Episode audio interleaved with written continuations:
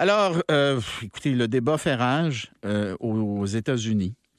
La moitié, la moitié des États américains pourraient interdire l'avortement si la Cour suprême le renverse, le, fameux jugement Roe versus Wade.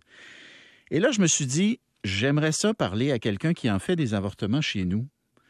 Et j'en ai trouvé une, elle s'appelle Geneviève Bois. Elle est médecin, médecin de famille, elle pratique des avortements. Bonjour. Bonjour. Ça fait combien d'années que vous en pratiquez? Euh, un peu plus que quatre ans. OK. Euh, est-ce que d'abord, une question, euh, question de base, si jamais une Américaine se présente à la clinique où vous travaillez, allez-vous l'avorter? Bien, évidemment que si une femme se présente, demande l'accès à des services et elle n'a pas de carte de RAMQ, on doit discuter d'une entente de paiement parce qu'il n'y aura pas de il n'y aura pas de paiement par la RAMQ pour une femme qui n'a pas de carte valide, mais certainement, euh, c'est très, très commun pour nous qu'on voit des femmes qui n'ont pas de carte de RAMQ pour une raison ou une autre, soit parce qu'elles sont euh, nouvelles arrivantes, qu'elles sont couvertes par un programme intérimaire pour les réfugiés, une assurance privée, qu'elles n'ont pas d'assurance, des femmes qui sont en visite au Canada, des étudiantes étrangères, donc des femmes qui n'ont pas de RAMQ qui viennent chercher l'accès à des soins de santé, que ce soit à l'avortement ou autre chose, c'est très, très commun là, dans notre clinique. Ah oui, OK. Est-ce que vous vous attendez à une augmentation des clientes américaines? C'est difficile à dire, probablement pas, certainement pas à court terme, au sens où, bon, il va falloir voir comment les choses se posent, si effectivement l'arrêt euh, euh, est bien renversé. Comme il y a des États américains qui ont déjà mis des protections assez substantielles pour l'avortement, c'est plus probable que les femmes euh, se déplacent à l'intérieur des États-Unis que qu'elles viennent au Canada. Surtout que les, les États frontaliers sont, sont généralement là, pas les États où c'est le plus probable ou qu'il y ait des grands des grands reculs en termes de droit à l'avortement. C'est certain que ça pourrait ça pourrait augmenter, mais je pense pas que ça va arriver du, jour au lendemain euh, en, en, très grand nombre. Malheureusement, le, le, le, fardeau est chez les femmes qui n'ont pas nécessairement les moyens de voyager, les possibilités ben logistiques de voyager, qui n'ont pas nécessairement de passeport, qui n'ont pas nécessairement, euh, pour plein de raisons, la possibilité d'aller dans un autre État, encore moins dans un autre pays. C'est ces femmes-là aux États-Unis qui vont souffrir. Les femmes qui sont en moyen, les femmes qui ont un passeport, qui ont la capacité de sauter dans un avion, de changer d'État, d'aller à New York, d'aller en Californie, elles veulent continuer à avoir un accès à l'avortement. C'est pas plus juste là, ce qui leur arrive. C'est pas, c'est pas, c'est terrible d'avoir à changer d'État puis de prendre un avion pour avoir accès à des soins de santé, mais vont continuer d'avoir un accès malgré tout.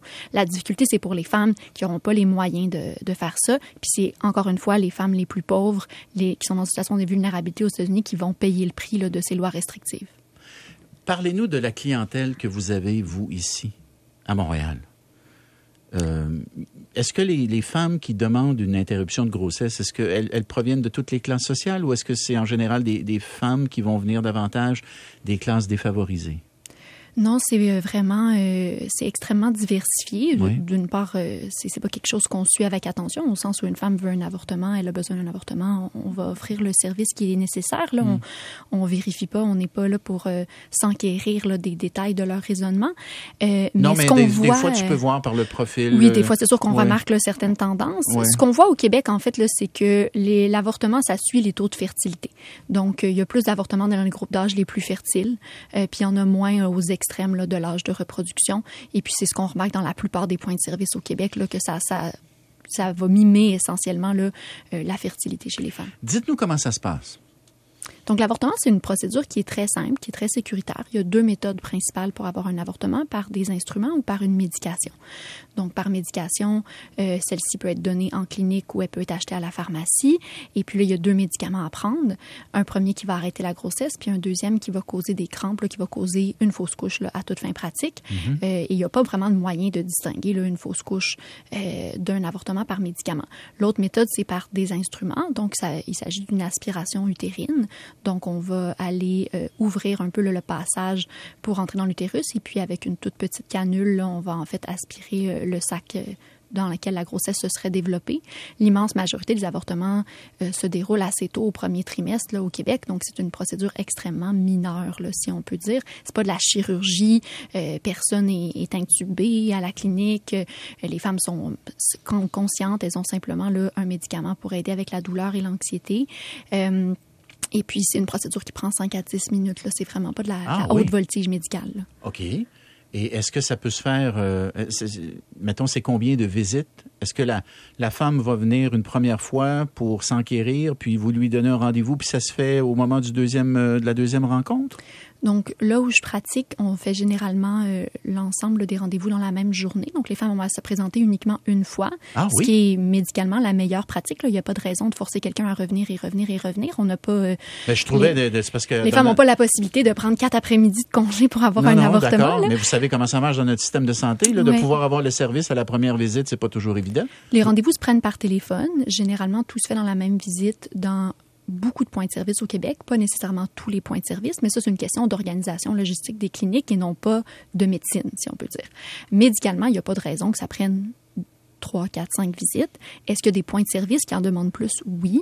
Est-ce que c'est quelque chose qui pourrait être amélioré? Absolument. Donc, généralement, le une à deux visites. euh, et puis, comment ça fonctionne? euh, par exemple, ça va être que la personne va appeler, va prendre rendez-vous, on va lui donner des explications au téléphone, on va lui donner accès à notre site Internet, lire des brochures euh, pour, que, pour voir s'il y a des questions qui viennent en tête après. Elle va rencontrer l'infirmière quand elle vient à la clinique pour une, une rencontre pré-avortement, puis ensuite la médecin pour produ- pour euh, euh, effectuer l'avortement là, ou euh, donner les médicaments pour l'avortement par médicament. Et ensuite, là, si jamais il y a besoin d'un suivi, généralement, ça peut se faire par téléphone, mais c'est pas tout le monde qui a besoin d'un suivi là, parce que c'est pas, pour la, dans la majorité des cas, tout se déroule comme prévu et puis on se revoit seulement au besoin. Est-ce qu'il y a des femmes qui changent d'idée? Elles ont pris un rendez-vous, elles annulent ou elles se présentent pas au rendez-vous, ou encore elles se présentent au rendez-vous, puis arrivées au rendez-vous, elles disent non, finalement, je vais le garder.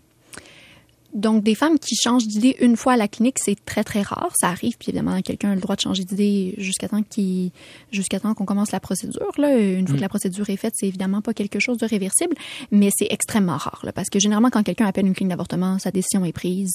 Euh, quand on a pris rendez-vous, c'est parce qu'on sait ce qu'on veut. Euh, donc, c'est pas impossible, mais c'est assez rare. Ensuite, oui, il y a des femmes qui annulent ou qui se présentent pas, mais des fois, c'est parce qu'elles ont eu un empêchement ou que logiquement, dans leur vie, ça marchait pas, puis on peut les revoir quelques jours plus tard. Là. Donc, ça, c'est plus difficile de, de suivre les statistiques de combien de femmes qui n'ont pas pu venir. Est-ce qu'elles sont, elles sont venues deux jours plus tard, deux semaines plus tard, ou elles sont allées dans une autre clinique? Ça, peut, ça peut varier, mais je vous dirais que c'est très, très rare. Je l'ai vu arriver, là, mais c'est une infime euh, proportion des cas. Est-ce qu'on a un bon accès? Une femme qui veut un avortement au Québec, là, est-ce qu'elle l'obtient, on va dire, facilement? Est-ce qu'elle obtient un rendez-vous facilement? Accès à une clinique facilement? C'est une bonne question, puis je suis contente que vous la posiez parce que souvent, on se, on se rassure en se disant que c'est mieux qu'aux États-Unis. Mieux qu'aux États-Unis, ça veut pas dire grand-chose, hein, c'est mettre la barre euh, très, très basse, Oui. considérant les États euh, où il y a peu ou pas d'accès à l'avortement. Au Canada puis au Québec, c'est moins pire, mais c'est pas, c'est pas la panacée, loin de là. Euh, au Québec, on a 49 points de service en avortement selon le dernier recensement du bottin euh, de la Fédération québécoise du planning des naissances. Par contre, depuis, là, on sait qu'il y en a au moins un ou deux qui ont fermé. Et puis, 49, ça a l'air de beaucoup, mais ça veut pas dire toute l'histoire, parce que la majorité des points de service sont dans quelques villes, dont l'accès euh, en région rurale ou en région éloignée est très difficile par rapport euh, à, dans certaines villes. Ensuite, souvent, les délais d'attente peuvent être assez substantiels, même dans certaines villes. On peut, ça peut passer à une à deux semaines. Euh, une fois qu'on sait qu'on est enceinte, qu'on a pris notre décision, se faire dire le prochain rendez-vous est dans 15 jours, c'est très, très difficile pour une femme potentiellement. Et puis souvent, malheureusement, on voit qu'il y a des points de service que même s'ils existent sur papier, en fait, ils sont ouverts une journée semaine, une demi-journée semaine, une journée ou deux semaines. Et donc, ça, ça crée des délais. Euh, Parce qu'il manque de médecins, il manque d'infirmières, même problème qu'ailleurs. ça peut être toutes sortes là, de combinaisons Mm. euh, de facteurs. Des fois, c'est parce qu'on essaie de regrouper les procédures pour que ça soit plus simple logistiquement, mais ça, c'est plus simple peut-être pour nous comme soignants, mais c'est pas plus simple pour les femmes. Donc, ça, ça demeure un problème.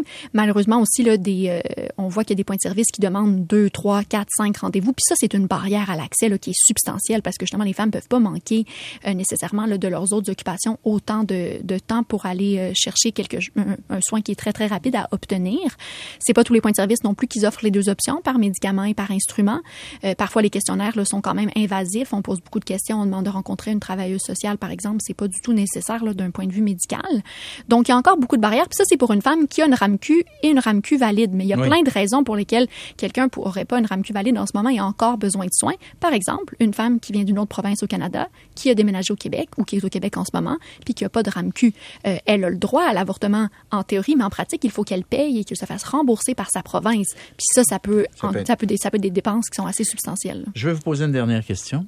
On a vu ça aux États-Unis, des médecins qui subissaient de l'intimidation, du harcèlement, par les groupes religieux surtout. Est-ce que vous avez vécu ça, vous? Personnellement, euh, pas par des, euh, j'ai pas vécu de harcèlement là, à, à proprement parler. C'est sûr que hum, on choisit tout le temps à qui on dit qu'on pratique des avortements puis dans quel contexte. Moi, je fais vraiment pas de secret là, de ce que je fais pour euh, euh, dans la vie comme, comme travail. Mais vous je avez pense que c'est euh, important, mais je dirais pas ça n'importe où, n'importe quand, n'importe comment. Puis malheureusement, j'ai des collègues, j'ai des amis qui ont vécu là, de l'intimidation. Euh, et puis, euh, on a eu des cas au Canada aussi là où, où des Mm. médecins euh, ont subi des menaces, euh, ont été attaqués. C'est des choses qui arrivent. Euh, et puis, c'est quelque chose qui pourrait arriver plus si justement, là, parce que c'est certain que ce qui se passe aux États-Unis, ça va avoir un impact sur comment les choses sont, sont perçues au Ça Québec peut et au changer Canada. le climat. hein, Ça peut changer le climat, puis ça Mm. peut rendre ça un peu plus acceptable, par exemple, d'être anti-choix, de tenir des propos inacceptables envers et les femmes qui cherchent à avoir accès à un avortement et les médecins qui, euh, qui fournissent ce soin de santé-là. Et les auditeurs auront compris la raison pour laquelle nous n'identifions pas, nous n'identifions pas les cliniques où vous pratiquez. C'est pour ces, c'est pour ces raisons-là. Docteur Geneviève Bois, médecin de famille, ça a été un grand plaisir. Merci beaucoup. Merci pour le travail que vous faites. Ça fait grand plaisir. C'est pas ordinaire, vous savez, hein? Ben moi, c'est sûr que j'ai la chance de pratiquer dans ce milieu, dans, dans ce milieu-là. J'ai des collègues infirmières et médecins extraordinaires qui font un travail euh, génial à tous les jours. Là, puis être là pour une femme, pour lui offrir les soins qu'elle a besoin, c'est c'est c'est pas un travail qui est triste, tout au contraire. C'est une pratique euh, qui est euh, vraiment vraiment fascinante et puis ça, ça fait toujours plaisir d'aller travailler. C'est un service public avec un petit supplément d'âme, c'est ça que je veux dire. On essaye. À la prochaine. Merci beaucoup. À la prochaine. Après la pause, Laval. Laval qui est devenu un point de rencontre pour toutes sortes de bandits. C'est assez surprenant. C'est pas l'image qu'on a de Laval. Tout de suite après, ceci.